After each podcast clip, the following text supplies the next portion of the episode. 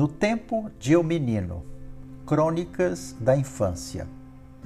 Episódio de hoje: Os sem cacimba. Só depois de muitos anos, já adolescente, me dei conta.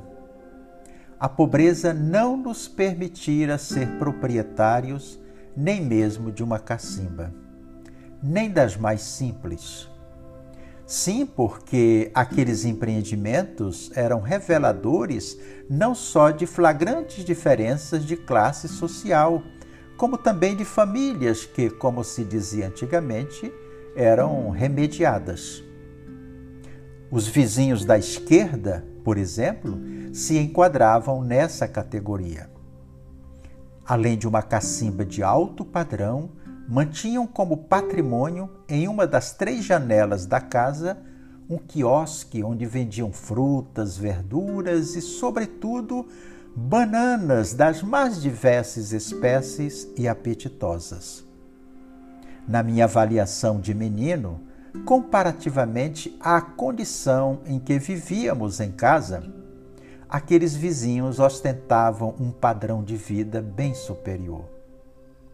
Hoje, já tão distante daquele tempo, revivo na memória o quanto me incomodava, o quanto achava uma ostentação e uma abusiva extravagância do meu colega de escola, filho do proprietário daquele império, escolher, dentre as tantas palmas expostas à venda, uma banana, descascá-la com enorme lentidão num ritual que parecia me envolver como espectador, morder um pedaço de sua extremidade e cuspi-lo longe, num gesto de soberba.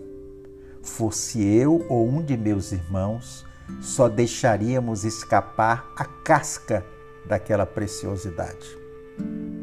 No fundo, esse desejo se misturava a uma inveja danada daquele vizinho.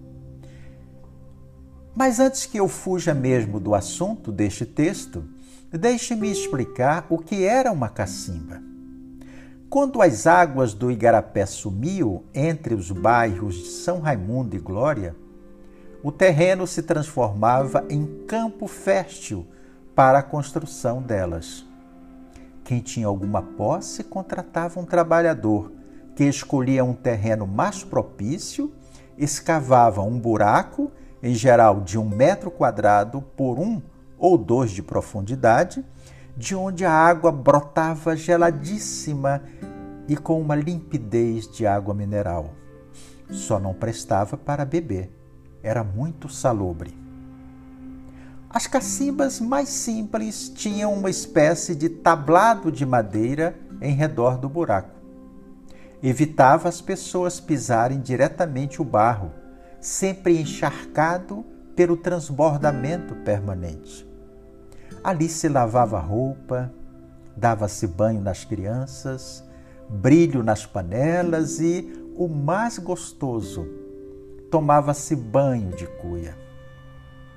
Sempre que os proprietários não estavam por perto, nós, os sem cacimba, aproveitávamos para usufruir daquela fonte refrescante a fim de amenizar o escaldante calor de verão. Mas havia, como já disse, as cacimbas sofisticadas. Além da estrutura simples descrita acima, eram incrementadas com paredes de madeira pintadas com tinta à base de óleo, cobertura de palha ou zinco e porta protegida por correntes e cadeado pertenciam a famílias de posse e tinham uso exclusivo.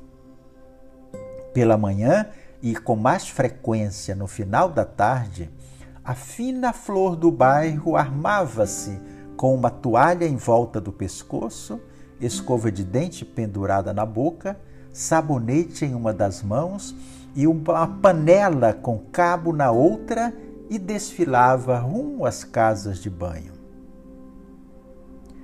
Distantes desse luxo, restava-nos colocar em volta do pescoço uma toalha de banho feita de saco de trigo, alvíssima que só mãe conseguia, um pedaço do velho e bom sabão tuchal em uma mão e cuia na outra e abicorar alguma cacimba abandonada para o sagrado asseio de fim de tarde.